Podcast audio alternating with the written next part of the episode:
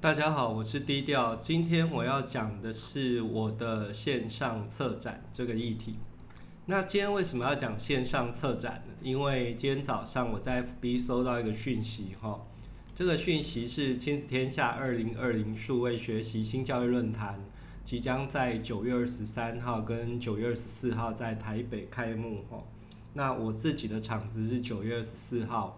我会跟蓝伟莹老师在那边有一个自主学习相关的对谈，那也欢迎大家有空可以去那边看看。好，重点不是这里，嗯，听完就算。重点是什么呢？就是我听到这个论坛的时候啊，我就马上跟我的自主学习做了一个结合，因为在我的自主学习第五课里面呢，我有教学生一些订阅资讯的方法，那这种方法就有一点像策展哈。就是你找到某个人、某个关键字，你就去订阅他，以后这些资料就会源源不断而来。那我就想说，诶，这个论坛呢，如果说像诶我们有时间，然后呃这些相关的经费也不是问题的话，我会选择去亲身去哈，因为去到那边可能跟讲者有一些互动，跟在场的人去交换一些议题，是可以有一些人际交流的。那如果没有办法去到现场的人，他可能看直播。通常这类的年会后续还会有一些可以去看它的重播的部分哈，所以可以克服距离的限制，也可以重复观看。但是看完之后，如果对这个议题还是很有兴趣，我可以做些什么？哦，不管你是亲身莅临或者是直播，你对这个议题有兴趣，你可以做些什么？这是我想要跟大家讨论的。那所以我就想到说，诶，如果是我对这个议题有兴趣的话，我是不是可以自己做一个策展？就是针对这个议题，我去收集很多很多的资料去比对，然后去呈现我自己的一个阅读或是观察的心得，甚至我就开始去行动了。那要策展的时候，最难的东西是什么？就是你这策展的主题是什么？里面有哪些内容？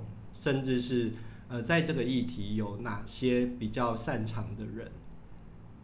以往要做这个东西很难，可是基本上呃，亲子天下这个论坛已经帮你把这些东西都整理出来，有主题、有讲者、有议题，所以我们就不用花太多功夫了哈。呃，同样的东西你也可以应用在其他论坛里面。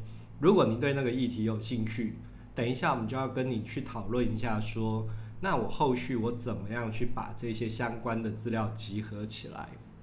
所以早上我就简单的做了一份心智图哈，这份心智图里面有一些关键字，关键字就是人名跟议题。那我策展的方式，我会透过可能就是 Google 搜寻呐，那去社群媒体做一个简单的搜寻的动作，利用 Google 快讯到 YouTube 甚至到 Podcast 里面去找一下。那接下来就一个一个讲吧。呃，我举个例子好了。第一个例子是呃林之成这一个人，然后最近他在五 G 的部分做了一些论述哈。我就用 Google 搜寻林之成空格五 G，然后就搜到一些资料了。搜完之后啊，我会接你做一些事情，做什么事哈？呃，其实五 G 最近才开始上路嘛，所以如果你今天要找到一些比较新的资料。我希望你去限制资料的时间，所以你在搜寻完之后啊，你注意看 Google 搜寻下面有一个叫工具的，你点一下，把时间限定在过去一年就好了，因为资料太旧，基本上也没什么用，除非你是要研究五 G 发展的轨迹吼，不然尽量找新一点的资料。好，Google 搜寻是很多人会用的，接着呢，到哪里去？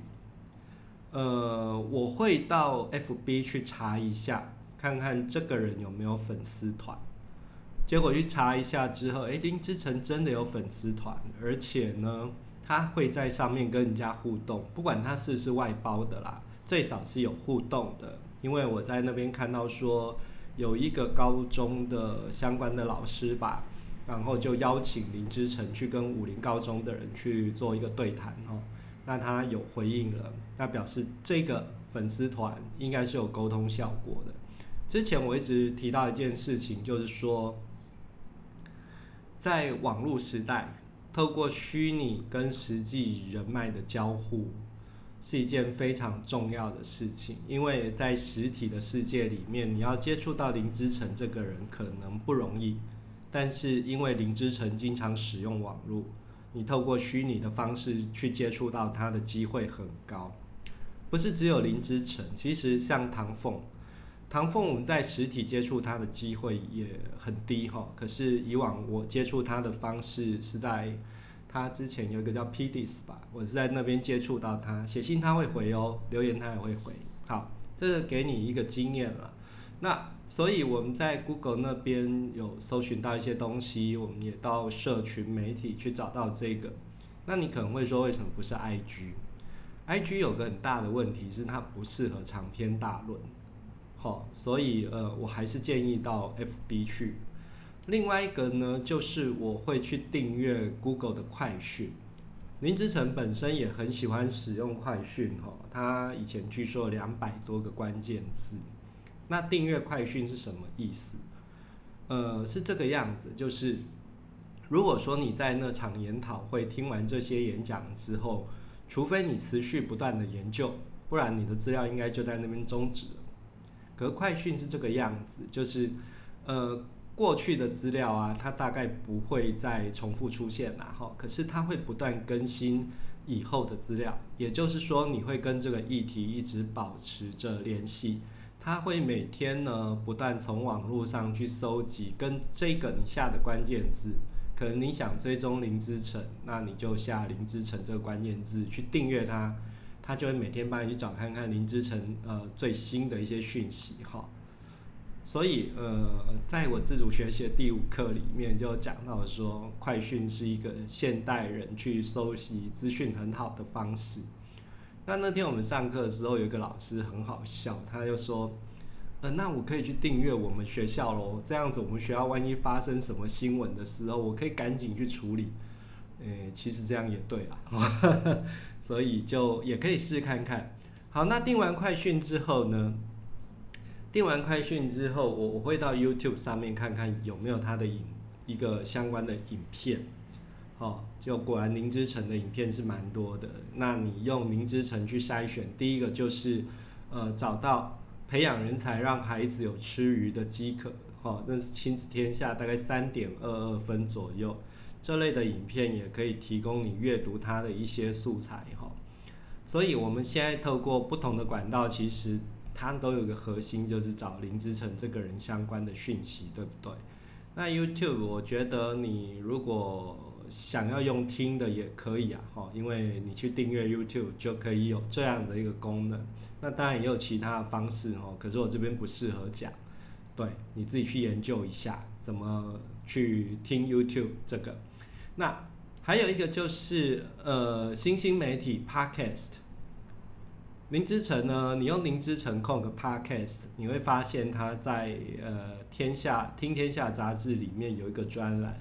那你去查到之后呢，你就会发现说哦，这专栏这里面就一个像一个。一亿定胜负，不数位就淘汰。这个，它是一个持续性的专栏哈，也就是你随时能够追踪到林之晨最新的讯息。比起你只在研讨会那边听过之后，呃，就讯息就此中断，还不如说，诶，我们可以透过方式持续去追踪他的讯息。那这样子的方式是，不管你在呃很。都市化的地方，或是很偏乡的地方，都可以用的。其实我我一直不认为说在偏乡好像就没有办法翻转。重点是你会不会使用工具，这就是像亲子天下五月份里面提到的，说会使用科技的老师跟学生以后会去掌握这个趋势的一个脉动哦，可以掌握的更好一点，甚至是。你从简立峰先生提的那一个相关的演讲里面，你会发现说，会用数位工具的人，以后慢慢会在数位阶级的一个不能说是斗争啊，哈，就是数位阶级里面能够站到比较好的位置。好，那最后呢，我必须跟大家讲的就是说，收集很多资讯不是收集来就算了，好。就是我们去阅读完之后，必须有一些反思。那反思也不一定要跟人家一样啊。你可以去，因为说每个人的反思都跟个人经验有关系，所以你在的环境、你的背景知识这些东西可不可以加进去？如果可以加进去的话，它就可以跟你的系统知识做一个融合。那如果你有这些知识之后，你是不是去验证说，诶，它的可行性是怎么样？哦，甚至是透过行动实际去执行，那这样的知识才是真的哈。对，这个就是我要跟你讲说，诶，以后或许你可以用这种方式去策展。如果你对某个议题有兴趣，然后呃想要继续延伸这个学习的话，就可以试着这样做做看。好，这是今天的低调领销位。呃，这样子做法其实好像蛮多人都还蛮喜欢的。不过今天就提供简报给大家就好了，因为本来我在想说我要不要实际操作一遍，可是哦那好花时间，不想花时间，所以呢就是用讲的，然后简报要简简单做一做就好。因为你看哦，我如果还要操作一遍，那我要把那个影片截下来之后，我还要再去把声音分离。呃，那样花的工太多，所以 以后再说吧。好，拜拜。